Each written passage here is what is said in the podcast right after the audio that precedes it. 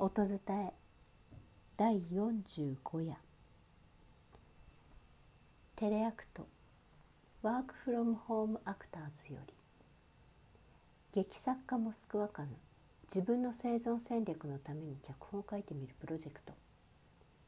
テレアクトとは家で一人で誰でも演じることができてスマホがあれば撮影も配信もできる。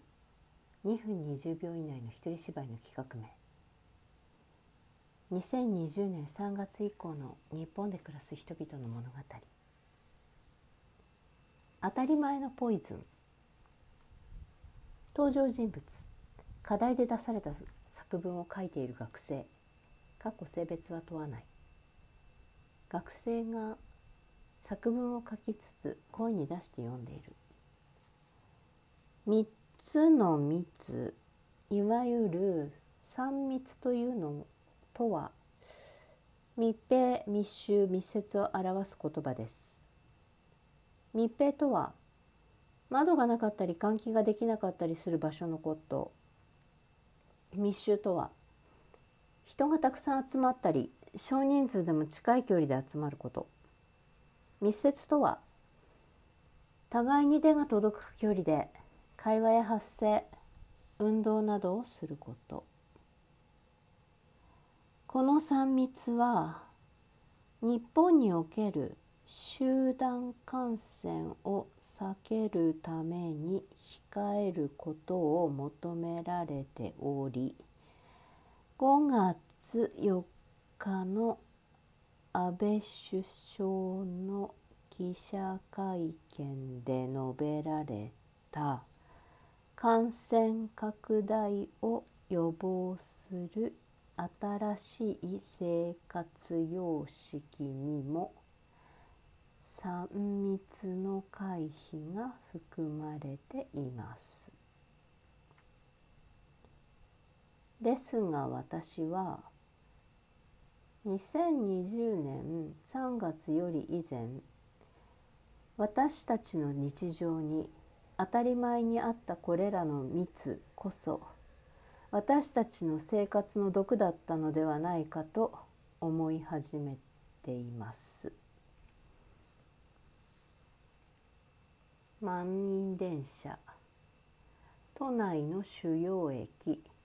隣の人との距離が50センチくらいしかない教室の席。手が届く範囲に人が多すぎる場所。人が大勢いるのに閉じられた場所は実は人間にとって大変ストレスフルな状況であるにもかかわらずこれが普通だからとして見過ごされてきたのではないでしょうか。緊急事態宣言中人が大勢いないたくさんの人と会わなくてもいい生活を経験した私は世の中はこんなにも生きやすかったのかと驚きました。学校にも行けました。同時に自分がこれまで何とか普通にこなそうと努力していた生活というものこそ私にとっての緊急事態だったのだと気がつきました。私はずっと皆と同じように朝電車に乗って学校で授業を受けて部活とかいろいろ頑張れない自分のことをどこか異常なんじゃないかと思ってた。だけど本当は生活の方が大勢の人がこんなに狭い場所ですごく頑張らなくちゃならない生活の方がおかしいんじゃないか。この課題のテーマ「新しい生活」について今は皆がマスクをつけててでも学校とか駅や電車の混み具合とかは元通りになってきています。3密なんて全然避けられない。でも私は自分で自分を異常だと思って許せなかった。好きじゃなかった。緊急事態宣言中だった。以前の自分に戻りたくないと思います。そんな生活はポイズンだから。私は自分の新しい生活を愛したいです。当たり前のポイズン。